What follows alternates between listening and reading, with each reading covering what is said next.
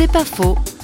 La mort de son fils a profondément bouleversé sa relation à Dieu, le pasteur Jean-Jacques Beljean j'ai jamais eu les doutes de Dieu, mais j'ai plutôt eu une grosse colère contre Dieu en ayant le sentiment que Dieu ne faisait pas son travail. Et voilà que je me heurte à un gros échec. Pas la maladie de mon fils, j'ai plutôt ressenti comme une épreuve, mais la mort de Damien, c'était un gros échec et j'étais très en colère. Mais je ne vais pas laisser tomber Dieu. D'une part parce que je ne le peux pas, c'est fondamental en moi, et d'autre part, je trouve que si le monde est sans Dieu, c'est encore pire. C'est peut-être la barrière au mal dans ce monde, parce que ça ne s'arrange pas actuellement, ni économiquement, ni au point de vue de la justice, ni au point de vue de l'environnement et j'espère que Dieu est encore cette barrière pour l'avenir de l'homme.